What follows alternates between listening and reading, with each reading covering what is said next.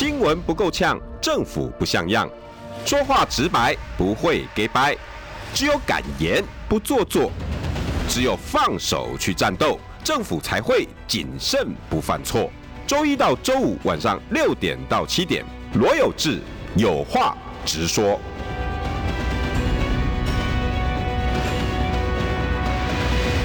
新闻不够呛，政府不像样。欢迎收听中广新闻网有话直说。大家晚安，我是罗有志。六点六分四十二秒，今天要不要要请到的是，呃，我相信很多人哦知道他的名字比较少，大概知道他绰号的人就比较多。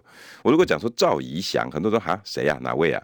但是呢，我如果我说叫口译哥，大家啊、哦，我知道知道，就是那个二零一八年在那个国庆日上面讲的那个很好的那个帅哥口译哥，这样哈。呃，他现在呢当选了台北市议员，然后这两天呢，他有他自己关注的议题。呃，明年开始哈，我们中广尤其在有话直说里头，我大概都会用这种模式啊。呃，该要讲什么话，我们就讲什么话。我觉得所有的政论啊，哈或时事节目，我们应该要就事论事了。那呃，尤其台北市了哈，台北市这么大一个两百五十几万，然后全台湾最有钱、统筹分配款最多的直辖市，应该要有人监督。当然啦，你们说，呃，三明治都已经在监督了，我我还要监督他什么啊？不然呢？媒体人不应该只是吹捧哈。呃，当然，如果台北市长做得好，我们一样一样哈会夸奖哈。但是如果做不好，那我们也必须要监督，所以我希望哦，期许来年哈，呃，自己应该要做一个一样会有立场啊，那但是不要忘了媒体人的角色，该要监督的就监督啊，不做不对的，那我们就要大力的跟他讲，你错了，因为我们老百姓最大。那如果做得好了，诶，我们也要给他鼓励，希望他继续做，而且没有什么隐恶扬善的问题，该要说的就说，呃，尤其要说真话。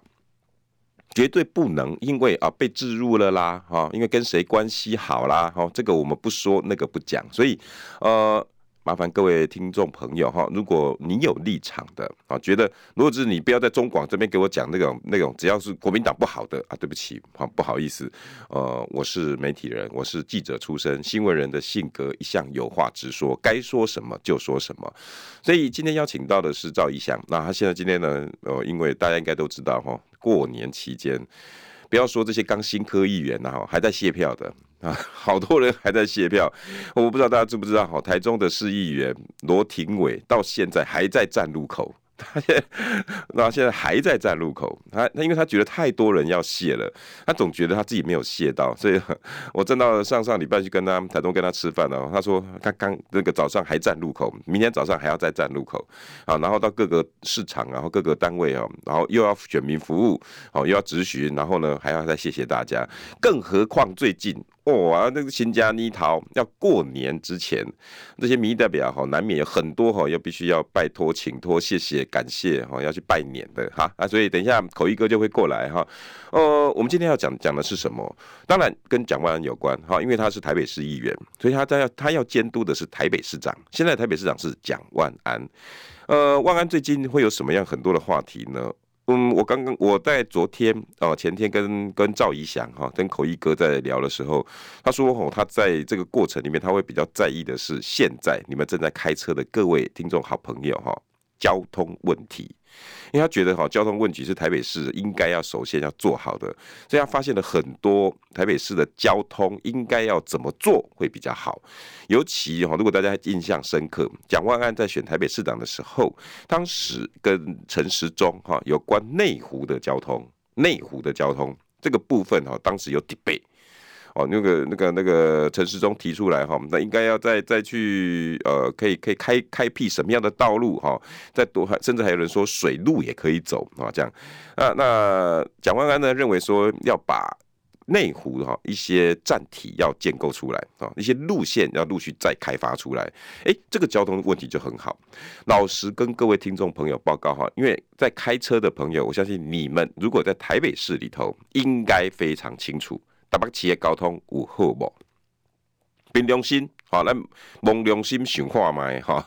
台北市的交通有好无？这几年，呃，我以一个啊同时又是政治评论员、时事评论员，又是天天从新北问到大头城哈，按头城才刚开车哈，刚咱上港路哈，松山这个地方，光这一条路哈，我要经过多少嘞？我要从土城出来哈，大概我比较习惯走华江桥，有时候会走华翠桥这样哈。那走走过来台北市的时候，我就有个感觉，我不晓得现在有没有正在万华的各位听众好朋友，光华翠桥、华翠大桥，你你按板桥来哈，板桥、路桥一直加行加中华路啊，阿未到中华路后段，看中华路要入来呢，大家应该还记得爱国东路那个路段哈。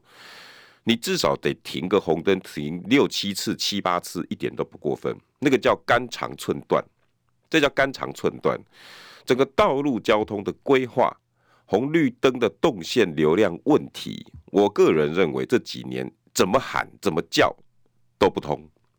我我不懂啊。从一一一,个从华翠大桥下来的，当然当然。红绿灯的操控，哈，对于一个管制交通流量来讲，是一个非是一门非常大的学问。但是开车人一定非常清楚，你点点开个带你知道吗？开个和平路哦，还没到和平路前面哈，那个又停又等，又停又等，又停又等。但是过了之后，你发现一路顺畅，然后到中华路又又停又等，再塞一次，这样子的交通规划好吗？好吗？哦，我不知道。那内湖呢？尤其内湖呢？内湖到现在到底有没有解？哇，我我我昨天哈，我跟听众朋友稍微爆料一下，我昨天真的差点迟到，在 TVBS 大白话录影完之后哈，我就一路开始要要要要要坐车，我搭公我我搭公车啊，一看发现哇，如果按照那个路线行哈，我我到了时间差不多你们现在这个时间六点十二分哦，十五分左右，那根本来不及，那我只好坐小黄啦。结果呢，我到各个路口去拦小黄，发现有的路线小黄不愿意走。我就是机关那种没小黄，结果有个小黄司机在旁边等，我就过去敲门说：“啊，我要来迄个香港路中广新闻呃中广大楼要去无？讲不爱啦，我拜托个，他讲你要是要哪行啦？你无在调啦，好不容易啊，好不容易，那我就一路走走走走走，呃，走到了大概瑞光路五百一十三巷，再过去一点那个地方哈，可以避掉往民权东路的路上，那我就往那个新生高架桥或者富北那个那个路。”好不容易有一台计程车上来了，哇！那个嘿嘿嘿，问讲是亏了几公，哇！那厉害啊！你的广播一定一定没时间维护，哇！我想讲一个内湖哦，会造成多少人的不便？内湖交通解决了没？然后这一次呢，呃，其实大家最印象深刻应该是 CNN 的记者哈，还有外国，还有一个外国的网红来台湾，形容台湾叫做“行人地狱”，行人地狱有没有？最近的新闻哈，就就就从我们被国外外国记者说我们台北好台湾的交通是行人地狱。什么叫行人地狱？咱行路的人哦，行喺路的，打刚一刚干吼，险象环生。好，大家有没有印象？但是啦，我我同时也要讲了哈，礼让行人是必要的，但是我也要借由这个机会，所有开车人都有可能在斑马线上面走。同时间，我们政府有没有在宣导行人要快步走？我觉得这个都是非常大的问题。一个城市哈，有规矩不？这个城市的交通顺不顺畅，影响什么？观光，第一个观光，第二经济活动。如果像台北市哈，从华翠大桥下来，一路到中华路，要这样柔肠寸断，你要把所有的人都把它变成慢的，那这个城市的动力在哪里？这个城市到底有没有活力？我个人最痛恨的叫科技执法，科技执法好不好？好。这是一个好好政策，但是不是铺天盖地的到处科技执法，动不动你头上一看就有一台摄影机，然后呢，你不小心不小心违规，你就被开罚单。对啊，罗有志人家讲干丢啊，你违规不用开罚单，要要要。我跟听众朋友、跟开车的问讲各位，我讲我来讲对不对了？好，你赶紧想看嘛。我曾经在民生东路上要左转敦化北路，各位如果台北以外的朋友，大概可以想象一下了哈。台北企业高端，我们在最内侧哈，通常有左转道，在大的道路民生东路上有那个左转道，要左转呃敦化北路，它已经是一个有左弯那个标志的左转道哦，已经有咯。而且红绿灯还有左转灯，还有左转灯，然后所有民生东路要转敦化北路，那个车子是非常多的。所以你会看到一堆的车子就停在左转线上，然后看着那个左转灯，然后那个左转灯大家都一一贯的整个排在后面，都已经在左转线上了，然后上面还有左转灯，各位他他这种朋友，结果我被开罚单，为什么被开罚单？我开什么罚单？那个罚单叫做没有打方向灯，不是，你如果在大马路上面。一二三四线，你要变换车道，你没有打方向灯，我觉得有道理。比如说你没有左转线，你没有红红绿灯号志来控制，你没有打方向灯，我觉得有道理。你都在一个有左转线上，还上面还有号志的，然后大家鱼贯的去排，很多人就会忘记打左转灯了。结果那一天，我我相信哈，我们那一整排大概至少二十台车。我看的有打左转左转灯，大概不到三成。我相信除了我吞罚单之外，那一排大概一堆人也吞罚单了。有志大哥提的应该是这个科技执法这一块，我就是讲这个。对，我我不晓得宜祥怎么看哎、啊，各位听众朋友，我们的那个赵怡翔来了，我来欢迎一下哦，新科台北市议员口译哥赵怡翔。谢谢有志大哥，谢谢我们所有这个中广的听众朋友哈。刚刚真的非常抱歉，其实为什么这么喘呢？就是因为刚刚真的太塞车了，塞车到我刚刚直接跳下车去搭捷运过来的。我再从捷运站新汤新天空站再跑过来这里，所以确实是有点迟到，但我希望也展现到我希望至少不要迟到太多的一个决心了。我们离一个拳头好了，我们这个声音很很敏感，很敏感哦。我这这虾虾少叫大声，拍手拍手。因为这个麦麦克风比较敏感，我这个我这个比较柔，然后这这个通常交给我，你知道，因为我、这个、我我嗓门大。我以为是你说话温柔，我说话哪有温柔啊？民进党听都都很讨厌我的啊。其实说实在，我我我自己是这样，我自己在当选之后，我都觉得说，我们先好好处理事情啊。这个蓝绿在地方事务上，我觉得没有太大的分歧，嗯，大家好好坐下来把事情解决掉。我们举个例子，我大安文山区九十六个里，嗯啊，没有任何一个人，没有任何一个里长是民进党籍的。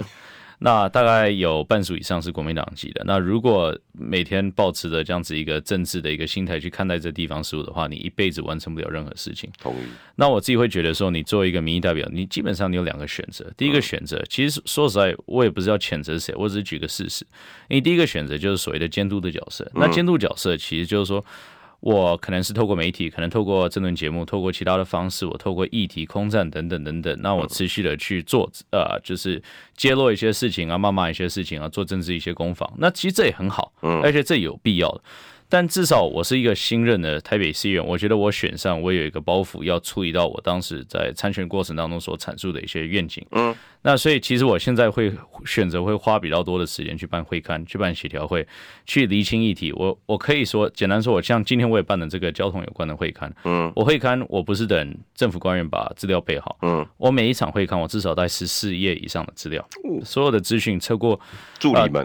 我自己准备的，你自己准备，我自己准备的，就是车车祸的这个事故率、频率啊、肇事原因、呃，改善措施，过去有没有会看过，有没有达成什么样的结果，等等等等，全部都翻出来，那就好好的去思考。例如说，我现在是在处理交通这个案子，这个议题，好好去思考交通怎么去改善。那我觉得台北市的交通确实是要改善了，这是一个很明确的。完全同意。这个是一个真的是，我没有谴责柯文哲的意思，我我们只是就事论事。哦，这是长存的问题啊。其实这个从陈水扁时代。到现在，我相信每一任市长都有尝试要解决，但是都没有解决得很完整。没有错。那我们台北市为什么一定要解决呢？我我举个例子，我们最新一年的资讯是去年一月到十月的台北市的车祸事故率是呃两万七千零一件。嗯，两万七千零一件，平均下来每一天差不多是八十九件左右。哇，那八十九件是只有死伤的部分。如果你是单纯车撞、擦撞等等，这都不算。嗯，所以如果你把这个再加上去的话，大概是再增加一倍左右。哇，所以一年差不多有四万四千多个这个车祸事故发生。那所以我说这种议题，说实在，有志哥，你常常会超越蓝绿这样子的一个角色。我觉得这种议题就非常简单，就是超越蓝绿的。嗯，这个国民党李明贤议员也非常关心这议题，民进党我希望成为最关心这议题的一位。议员，嗯，那大家会觉得口一哥为什么关心这件事情？嗯，但这是因为大家可能比较不了解口一哥赵宜祥这个人当时为什么会选择走政治这条路。哦，我我这个都公开资讯，如果你去我的脸书公开的这个贴文，你去翻十几年前，你就会发现我向来都是很关心交通议题，这不是选举前、选举当中、选举后，嗯，才衍生出的一个状况。嗯，我当时每天骑脚车上下班，我做记者的时候，我住在民权。东路跟这个双城路口这边，每天骑着中山北路来回这个立法院。嗯，我记得我当时就一刻，而且我后来有发脸书上，我我就是经过国宾饭店的时候，嗯，那时候看到一整排车子全部违停在人行道上，把人行道整个堵满了。我眼睁睁看的一个老阿妈被推的轮椅跨越不去，就完全没有办法往前走。哇！后来是他的。照护者要把它推上柏油，但你知道附近那边是慢中山北路的慢车道，车水马龙，比较靠快靠近马街那个地方吗？快就快靠近马街，快靠近马街那个地方确实。然后那边是人行道不是很完善，但是就是违停现象很严重。Oh. 那那时候可能正好也被我看到，但后续其实很多了，就是说很多车子会违停在骑楼，那是一部分，但是人行道又是更夸张的一个。所以那个轮椅啊，骂他的照护就要把它推到柏油上，推到柏油，在中山北路上，然后再绕过，再绕过，再再再把它。这样子推上去，然后推上去继续前行。不是啊，啊，柏油路的慢车道上不是一堆欧都卖吗？啊，对啊，还有还有公车，还有呃汽车，它就是慢车道嘛，所以所以那时候车水马龙。然后后来我去反映这件事情，都没人理我。我去检举这件事情，警察只请他们劝导他们，然后他们绕了一圈又回去停。然后我当时其实这十几年前的事情，当然我也有公开。我十几年前我就说，这个作为身为我们台北是一个首都，是一个国际都市，怎么会有这种事情发生？嗯，而且这种事情是不是应该致力要去避免？嗯，那所以其实这个真的是我启发我参与地方事务的一个决心。那那个之后，我也加入了小英基金会啊，等等等等。所以。我的意思是说，当然外交这一条路我过去有走过、经历过，可是我做台北试验，我是全心希望要投入我们的地方事务，嗯，停止一些在我认为比较没有对于建设、对于处理地方议题太重要的一些政治口水，对。那先把问题解决了。因为二分法的谩骂啦、仇恨啦，就是有一个优先顺序，你知道吗？就是说政治，每个人都在政治这个领域，有一些话你没有办法，你要监督，对不对？你要提出疑问，这也是说出来，是民意代表的天职，嗯，对不对？可是如果你每天只做这件事情的话，确实你会没有时间去处理。我认为在地方上可能更有期待，嗯，更重要的一些事情，嗯，所以我至少我的顺序会觉得说，我先把地方上的事情处理。的好处理到大家看的连线结果，那这个对我来说是比较大的一个工作上的成就。我们中广新闻网哈，因为是非常老牌的，很多都计程车司机问讲和定频的频道。我相信现在很多人在开车听到侯一哥的话，应该有感。尤其不要说是中山北路啦，太多那种违停的地方哦。那那这是一个现象。那包括我我我我我很在意的，我刚刚在讲到科技执法，那、嗯、你你因为有违停，所以呢？执政的人就想出，那我就用用监督的啊，对不对？我用管制的方法啊，用科技执法。我我不晓得你怎么看？我我我我是这样子觉得，很多问江大哥其实也在线上，我会直接讲的非常清楚。我认为执法虽然重要，但不是重点。对，我认为工程才是重点。工程，呃，其实在，在呃，在全世界，你在讨论到改善交通的时候，都会谈到三三个一。第一个一是什么？是呃那个 engineering。工程，第二个是 education 教育，第三个才是 enforcement 执法。嗯，认为我们政府其实要把前端的工作先处理好，就是包括工程的手段先去处理好。你把路标弄好，你把路的标示呃清楚，你把这个人行道该设置的位置去设置设置好，你把车道的动线顺畅了，你把左转道去设置了，嗯，你把灯号系统去连线，嗯，等等等等，这是最基础的工程。那你把基础的工程做好再说。嗯，但我们现在是基础的工程常常还没有做好，就已经跳到思思考说其他的一些问题。嗯，我认为其实还是要有一个先后的一个顺序在，所以我认为我的责任是先。督促台北市政府把工程这一段做好，就是所谓的动线，所谓的动线顺畅，所谓的减少切换车道的一些需求，嗯，所谓的标示明确化，嗯，我举个例子，我们台北市有多少内车道是到时候变左转道的，嗯，然后突然之间你就要去绕进中间的车道、外线道等等等等，那我相信问江司机最有感受，很有很有，但很多台北市很多地方其实本身是有设置位置给你做左转车道的，嗯。我过去的办公室其实就在呃竞选办公室在延吉街，嗯，延吉街，如果你从忠孝东路往东要左转到延吉街，这是有左转车道的。那、嗯、我举个随便举个例子，连这个左转车道它都太过狭短了，它它完全没有办法去因应要左转车辆的需求，所以变得你还是回堵到忠孝东路的内线车道上。那你内线车道理论上是要快速车道，是要给你最呃。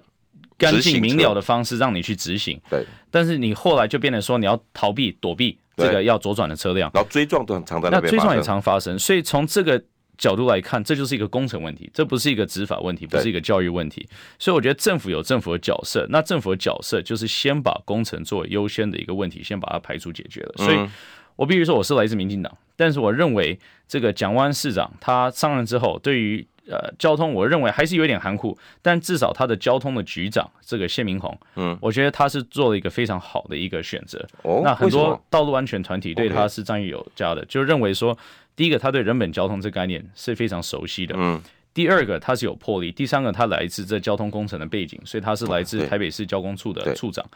那所以我觉得很多人会对他有一些期待，就是说你今天你人本交通治好，你把车流量处理好，嗯，你把未来我们车子车子动线变得更明了，更能变明确顺畅，那我相信这对所有用路人、行人、驾驶、机呃机车骑士等等都是有帮助的。所以我我就说再次强调，我虽然是来自在野党，呃，在台北市的在野党。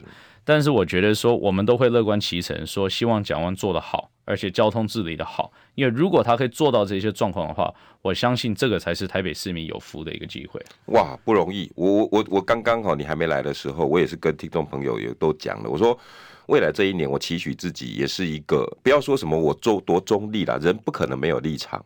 可是你在面对事情的时候，该怎么说就怎么说，该怎么做就怎么做。台北市，我一定会邀请更多的民进党。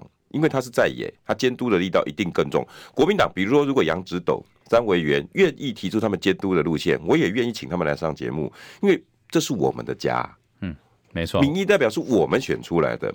庙堂之上这些人，他们会做错事，不用说蒋万安一定要让他多坏。我觉得，我相信在新的一年，二零二三年以后，我相信应该会恢复正常，仇恨值不必要那么高。毕竟，我觉得那句话讲得很好嘛，啊酸气的鬼啊！选举都过了，你要选到什么时候？我觉得这样应该要开始来检视这些政策。等下广告回来，我来跟口一哥好好聊。新闻不够呛，政府不像样，最直白的声音，请收听罗有志有话直说。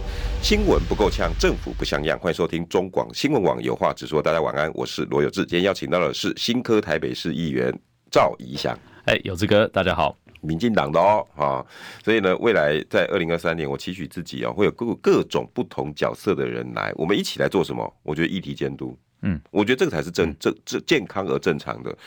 我相信宜翔应该也知道我把脉的事情吧？这个呃，全台湾红片片呢，每个人都知道，每个人都知道，因为我觉得这是一个政治魄力的展现啊。所以说实在的。啊、呃，在现在的我觉得的媒体圈里面，会有这样的勇气的人，其实不太多。可是我被骂翻了。嗯，可是怎么说，对得起自己的良心最重要。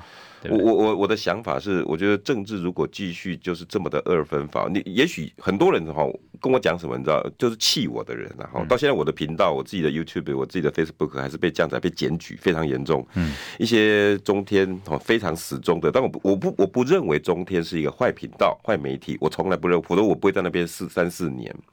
但是有一些被绑架的某一些激激进的人，到现在还在检举，然后他们他们都会呛我，哎、蔡英文就这么嚣张了，用一四五零啊，哦，然后这些侧翼啊，哦，什么四叉猫啦，以前的焦糖啊，讲话都这么还酸，这么那个，我们都他们都修理我们，不能反击吗？我我我我不是说不能反击，政治上的攻防，刚刚一翔也讲正常的，可是我们可不可以用容许一些频道或者时间，我们应该来论事比较重要。嗯，其实确实，我觉得无论是蓝是绿，都会面临这个问题哈。其实最近，我个人这这个节目是谈交通，我不想太深入的处理到这个高嘉瑜的跟王世坚的问题。但当然，这支持者的声音我也听到了，很多绿营的支持者觉得他们对他们非常不满，说现在选举已经选成这副德性了，然后各方面的这个论述，他们总会去传达一些不实的资讯，大家会对这一点比较不满。但是我觉得，即便确实，如果你不实的资讯，任何是是蓝是绿都该去谴责嘛，对不对？嗯。但是我们也要通融有不同声音存在的空间。那所以就是高教育这个问题确实会比较复杂一点，因为它伤害了很多人，嗯，伤害很多支持者，让不实的资讯会传遍我们的社会当中啊、呃。但是同时呢，就是大家会也会认为说，至少民进党是一个。大家要保障言论自由的地方，那相对国民党，其实，在李正浩事件，我相信也有检讨过，嗯，所以这个确实是一个很难处理的议题了。但是，当然，我的意思其实是说，呃，无论对于说交通，那高教育过去关心税改啊，还有这个进口税的关系，无论关于说我们现在在讨论都是教育议题啊，等等等等，其实确实蓝跟绿要有不同的主张跟声音出来。如果我们每一个人就是因为谁执政，就像苗栗县一样，苗栗县县议会到现在没有删除过一毛钱的这个总预算，嗯，这种那这个政治民主政治，其他的用意就。变得相对不是那么重要了。嗯，那所以我觉得我们每一个人，无论是蓝是绿，都应该要发挥监督的角色，无论是对地方中央都好。你希望高教育他们应该要走吗？如果走了会有什么后果？我觉得高教也是这样了，最后民进党呃，我相信会有人出来挑战的。嗯，那挑战初选就会看这个结果是什么。那我个人会觉得说，这个挑战者他有完全的正当性，就是说。呃，在巩固民进党的票源的部分，就是挑战高嘉瑜。但高嘉瑜在我们全民调的一个状况之下，嗯，他确实可能也有他的优势在，因为这个是任何人都可以接起电话嘛，这个不是你你有没有党证，其实没有人会去问你啊，你就接起电话，你说你支持谁，就算在民调数据里面了嘛。所以这个我觉得还有点早了，但是等到我相信这个夏天前。应该各项的状况会比较明了，无无论是这个初选的规章，无论是谁到时候会出来挑战，那无论是说民进党到时候会不会跟第三党合作，或者是推派自己的候选人等等，嗯，这些我相信都是可能的。我们还是不要太多政治好了，我真的没有什么太大的兴趣，我就回来讲交通好了。哎、欸，我有一个有一个有一个问题，我想请教，因为刚刚宜翔是从国外回来，大概从你从国中时候都就就出去了，是不是？我四岁就出国，四岁的时候，对我四岁出去住日本。科技执法，我个人不是那么清楚，因为我我我我的态度啦，我老实讲哦，但是因为因为今天影响还特别要讲的是正大的部分，这个我很有兴趣。那个车道的部分，那也是一个很大的问题。特别是这么首善之区，车道怎么常常会这么挤这么小？而且正大是我母校，哎，嗯，我以前就已经经常看到公车，嗯，我很多同学学长常常会发生车祸，很长这么多年了，我现在都五十岁了耶，还没改善呢。其实很很多问题都是长存的，我。我举个例子，当时我们台北市，其实全台湾到当时的道路设计都是比较参考美国的，嗯，但美国的道路设计跟台湾的地理环境是完全不一样的。像美国，你有陆地，你有大的一个广阔的一个地方，你可以做宽的车道，嗯，所以包括我们很多车道其实都是三米五，嗯以上。那包括我们的外侧车道，甚至于达到四米五、五米，还有快六米的都有。单车道不是双车道。那其实按照国际标准来说，其实公车行驶的车道差不多抓三米就够了，三米到三米五。那如果只有轿车的话，大概两米八到三米二就可以了。那通常你会看到亚洲国家都会采取比较小、比较比没有那么宽的车道，原因就是因为。呃，第一个我们的本身的土地小嘛，对不对？第二，第二个我们就是比较车车流量理论上不用开的那么快，因为都在市区的道路里面行进行，所以在这个部分上，我觉得台湾当时的道路设计就不是太正确了。那台湾的道路设计有另外一个大问题，就是说我们现在是倡倡议这个人本交通，可当时大家都是所谓的大车时代。那大车时代是什么意思呢？就是我在道路的设置，我先思考。道路的空间就是所谓的车道的空间，嗯、车道空间全部都填补之后，嗯、我再把剩下剩个七十公分、一百公分等等的做人行道。嗯，但是其实大部分的国家是反过来的。嗯，我先去思考人的空间，嗯，我再去思考车道的空间。那我有多余的空间，我再做停车的空间。嗯，这个顺序是这样，但台湾大概是反过来的一个状况，所以会变得长期我们的道路呃变得很不安全。那很多人会说，那你车道缩窄？会不会导致这个车辆变小，车速变慢？嗯，我老实说，你去看这个国外的研究，包括台湾其实有许多研究在内哈，其实这个未必是事实。那大家会觉得为什么不是事实？那其实简单说，你车道越宽，你违规事情越多。也就是说，你今天如果车道宽到你旁边可以违停，即便是红线，一定会有车子违停，因为这是人性，人之常情。这人之常情。那如果你宽到说你车子只要慢下来，可以直接超车过去的话，那一定会有车车辆超车过去。嗯，那就是所以机车乱钻、汽车乱钻、呃违停现象等等等等，那这些状况才是真的会导致交通阻塞的一个情形发生。嗯、也就是说，如果你所有这些障碍物全部都清除掉了，这个道路虽然它是窄，但它是干净的，往前是顺的。嗯，其实相对而言，这样子的一个。呃，阻塞的情形并不会这么频繁的发生。嗯、那刚刚其实 有这个提到这个正大就是非常好的一个案例。对呀、啊，我母校哎、欸。那您您您知道这个正大门口那条对不对？呃，指南路二段。对。那指南路二段问题最大，它道路是四点五米，嗯，单向四点五米，双向九米，那人行道就是只有一点五一点五这样子的一个状况，嗯、甚至于是更更窄，所以很多车辆会违停。但是那一条道路其实不太适合违停。我老实说，不能，这根本不能，因为危险。对，而且大家钻来钻去，那公车会停靠的时候，就是车辆跟机车就会跳过去。对，那跳过去，你又违停车辆又什么加进去的话，其实真的很危险。对。所以这就是一个完全新的一个思考模式，就是说我们怎么把人本交通跟车辆的安全跟车辆的顺畅度放在第一顺位。因为毕竟台北市是首善之区，刚刚宜祥也讲了，一定先工程，再教育，然后最后才是开发。我个人对科技执法我非常不以为然。我等一下想请宜祥，国外科技执法听说执行起来很难，因为人本嘛，加上人权，很多人不愿意被监视着。那我们台湾为什么可以过？再来，这些科技执法到底有没有收到效果？好不好？广告回来。新闻不够呛，政府不像样，最直白的声音，请收听罗有志有话直说。新闻不够呛，政府不像样，欢迎收听中广新闻网有话直说。大家晚安，我是罗有志。政府不像样，这这句话现在一体适用，各县市都一样哈，所以我会让所有的颜色人上来。看看哪个政府做了什么事情，哪怕好或是不好。所以今天邀请到的是民进党新科台北市议员赵宜祥，来，宜祥跟大家问个晚安。哎，有志哥好，大家好。你等下要不要顺便跟大家拜个年？哦，当然要啊！这新年快乐，而且新年快到了，这个我相信大家其实最近都有感受到了，因为呃车辆又塞，哦、这个人流量又多，所有百货公司都是满的，所以真的是有过年的气氛啊。所 以这时候讲交通最刚好，要讲继续讲那个科技执法，跟你刚刚的呃载载车道理论之前哈，有网友提个问题，我可以请教吗？啊，当然。呃，这个这位网友哈张呃张文谦哦，他说：“议员你好，我本身没有任何政治色彩的高雄人，想请问一下，现任李四川副市长有哪些交通方面的政策是对人民友善的呢？因为这两天的新闻，呃，好像有人对李四川的表现哈，就是当然哈，李李四川的能力你应该应该是肯定的，但是第一啦哈，比如说议会就开始传出来了，哎，讲话好像都以李四川马首是瞻。”都都都，什么事情都哎，看副市长，看副市长。请问一下，现在台北市长是李世川吗？这样好，第一个，这个是一个很多人的，到底有没有这个声音？我想请教一下。第二，李世川它的功能在于都呃这些工程啊，那道路其实有一个，因为你知道吗？他在高雄推的是路平灯亮水沟通，那交通建设上他一定也有他的看法。那这位张文谦网友问的，你觉得李世川有什么友善政策？我觉得李世川。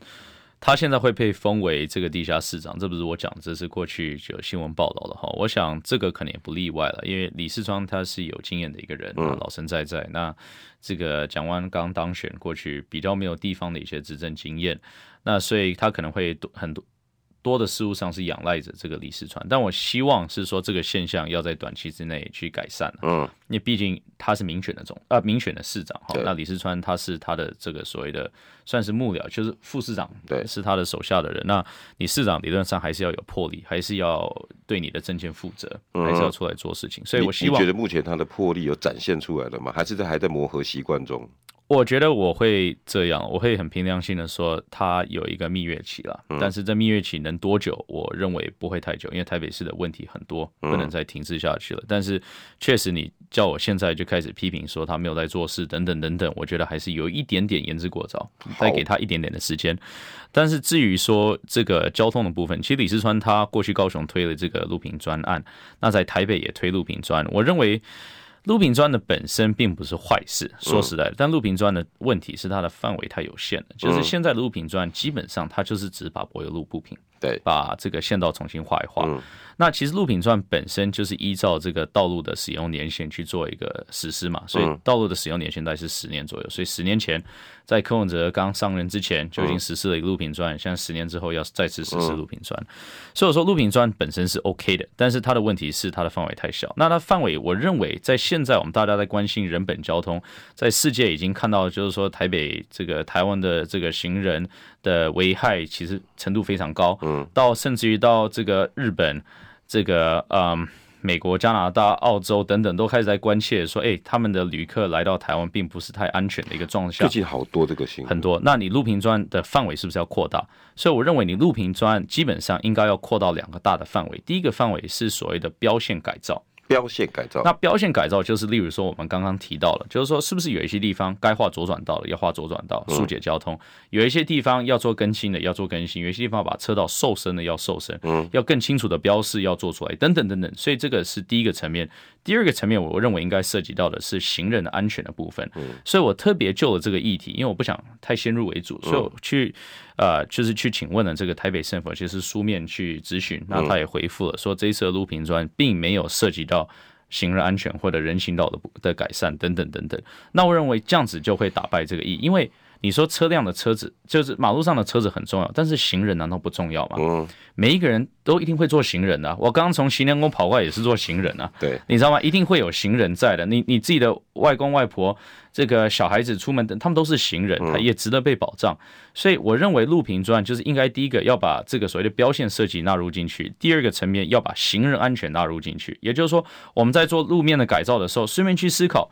我们人行道是不是在这边可以做任何的改善？是不是可以做拓宽？是不是可以做更清楚的标示？等等等等。那我其实觉得说很多事情，我们政府上，尤其是市政上是被动式的，对，是被动式。但是应该要把被动化为主动。嗯，也就是说，我们的被动是有事情发生了，你再去检讨。好，登上国际媒体了，你再去检讨。有那个孩童走那个标线式人行道，然后结果后来遇到机车格没有办法要绕行的时候，会。登上那个美国知名的论坛，那讲完说，哎，我们立刻来处理。好，它这都是被动的，主动的是什么？我们全方位去检讨所有的学校五百公尺内人行道设施是不是完整的，车辆动线是不是安全的，这个是主动式的。主动式是说，我们今天主动去思考台北市的肇事率高的路段跟路口如何去改善，这个是主动式的。所以我认为路平专也好，其他很多措施也好，我们看到目前的话还是被动的。我们希望渐渐这样子的被动做法可以转为主动的。李四川他。备受期待了哈，那我我觉得我我这次看到路比较跟你的想法是一样的，为什么不毕其功于一呢？因为你毕竟要刨除路面了，你那些标线势必也是刨除掉，你为什么不再重新铺上去？再画路线的时候，你只是萧规潮水，你应该重重新就这一次去做一个规划，我这应该会比较好一点。我认为这样子会。比较符合现在的需求。我举个例子，其实呃，内政部营建署哈，营建署其实是负责我们所谓的市区道路的的这个中央的这个主管机构之一。那他们其实有做一个规范出来，那这个叫人本交通手册，那其实已经做第二版，好像第一版的时候，我我看是几年前，可能在马英九时代画或者是这，但是第二版是最近才出来的。嗯，那在第二版其实就包括很多改善措施、改良措施，包括标线要怎么处理的等等等等。